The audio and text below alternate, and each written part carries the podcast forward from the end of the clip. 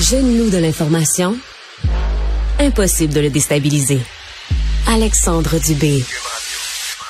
On fait le tour des actualités avec l'économiste Francis Gosselin. Salut Francis. Salut Alex, comment vas-tu? Ben, ça va très bien, toi aussi? Très, très bien. Good. Et tu nous parles de, de BRP d'abord, qui se lance à l'assaut de la mobilité électrique et on a dévoilé plusieurs nouveaux produits. Exactement. C'est euh, hier qu'avait lieu la conférence euh, annuelle des concessionnaires de BRP. Euh, L'entreprise de, de, Valcourt, là, qui, qui, est maintenant séparée là, de Bombardier, là, donc Bombardier Produits Récréatifs, euh, qui est connu pour ses skidoo, sidou et, et, autres produits, là, a profité de la présence de presque 3000 participants pour dévoiler de nombreuses nouvelles gammes de produits. Euh, première chose euh, excitante, je ne sais pas si tu es un amateur de, de, voile ou de surf, Alexandre. Ben écoute, j'ai j'ai découvert moi en fin de semaine le wake surf. Exact. C'est vraiment, j'ai adoré ça, j'ai vraiment trippé. C'est un peu dans la même ordre Mhm. d'idée, mais euh, donc euh, c'est un produit qui s'appelle le Sea-Doo Ride. Okay. Euh, c'est une planche de surf, si Ouais. tu veux, mais qui utilise la technologie qu'on appelle hydroptère. Là, je suis pas un expert en la matière, Alexandre, mais si vous avez regardé ces dernières années le America's Cup, là, la course de, de bateau là, extraordinaire, c'est vraiment comme un, dans le fond, une planche ou en tout cas un bateau, mais là, le cochon une planche qui se maintient dans les airs au-dessus de la surface de l'eau, comme deux, un ou deux pieds au-dessus de Oui, l'eau. oui, oui, j'ai vu ça. fait, la seule chose qui connecte euh, la planche et le passager à l'eau, c'est une espèce de lame qu'on appelle un foil. Mhm. C'est une, une aile immergée dans le fond. Euh, et puis donc, ils, ont, ils vont lancer ce produit-là qui devrait être disponible en, en 2024. Donc, c'est assez excitant. Dans le fond, ça a l'air assez, assez le fun. En Ça a l'air vraiment cool ça, ouais. Ah ouais. euh, sinon, un, un autre segment où il y a quand même beaucoup de beaucoup de gens déjà, mais où euh, l'entreprise de Valcourt souhaite également euh, s'ins- s'insérer. Euh, BRP a donné plus d'informations sur deux projets qui étaient déjà connus, là, mais là, on va vraiment de l'avant euh, chez chez euh, chez BRP. Le Canam Pulse et le Canam Origin, en fait, ce sont des motos, des motocyclettes euh, traditionnelles, mais électriques, Hmm. euh, et qui seront aussi disponibles à partir de 2024 c'est un peu tardif, je te dirais. Bon, après, il est jamais trop tard pour bien faire, mais c'est quand même un segment où il y a déjà pas mal de joueurs, dont Harley Davidson, qui est quand même un gros joueur dans le milieu de la moto, qui ont lancé il y a quelques années, il y a trois ans maintenant, la Livewire, qui est une moto électrique qui peut aller jusqu'à 180 km heure. Donc, euh, c'est c'est intéressant de voir BRP là, se lancer vraiment dans des produits très mainstream et de, le- on leur souhaite le meilleur des, meilleur des succès avec ces produits-là. Ben oui, parce que le virage électrique, on est là, là.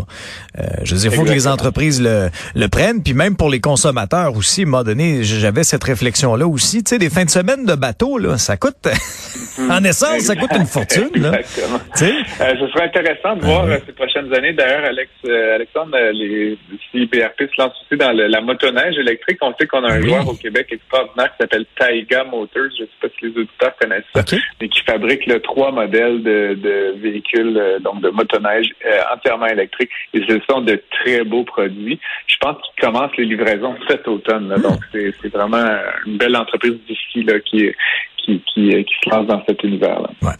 L'Agence du revenu du Canada a trop d'argent. Pourquoi? C'est parce que je travaille beaucoup cet été. Exactement, Alexandre, c'est- juste grâce à toi. Euh, Ouais, ben non, oui, c'est euh, ça. On Euh. apprenait hier, en fait, que l'Agence du revenu du Canada, donc l'ARC, euh, donc qui perçoit évidemment les taxes et les impôts, euh, les tiens, les miens, et ceux de, de nos auditeurs aussi, euh, aurait un surplus de 1,4 milliard de dollars. Et en fait, ça correspond euh, surprenamment à des chèques euh, qui n'ont pas été réclamés par les contribuables. Donc, c'est euh, des contribuables qui gentiment laissent euh, la, l'ARC gérer leur argent. Ce sont 8,9 millions de chèques qui sont euh, un peu comme ça perdus dans la nature. J'ai fait un petit calcul, Alexandre. Oui. C'est, ça- c'est 35 dollars par personne. Ben, quand même, 35 Bien. pièces, on va le prendre. Mais tu sais quoi, je devine que c'est pas tous les Canadiens qui ont un chèque perdu dans la nature. Donc, si c'est par exemple 10% ben c'est 350 pièces. Si c'est 1% c'est peut-être 3500 dollars. Donc, il y a Mhm. des chèques, bref, qui circulent.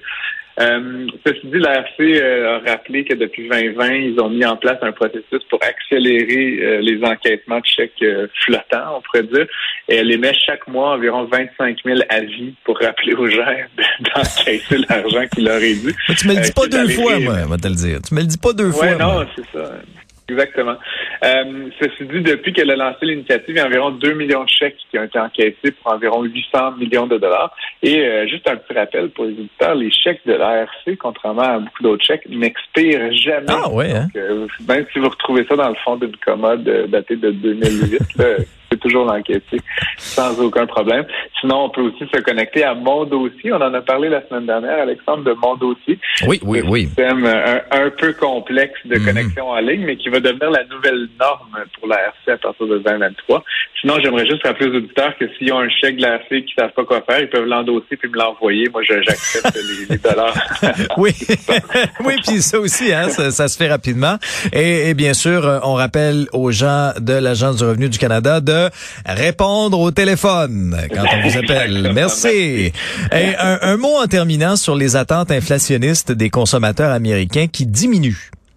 Oui, on va passer rapidement là-dessus, mais c'est un rapport de la réserve de l'État de New York qui, euh, qui a été dévoilé hier. En fait, et tu sais, comme on a déjà, on en a déjà parlé, euh, on sonde un peu les ce que les consommateurs pensent que l'inflation va être. Donc, dans les faits, c'est pas un prédicteur très exact, mais donc, euh, ça reste que les Américains croient que l'inflation va se chiffrer à 6,2 pour la prochaine année, ce qui est en baisse par rapport aux 6,8 qu'on a- avait enregistré. C'est pas majeur, mais si on regarde à trois ans, à cinq ans, ça baisse également de près un demi-point dans les attentes des consommateurs à tous les horizons qu'on regarde.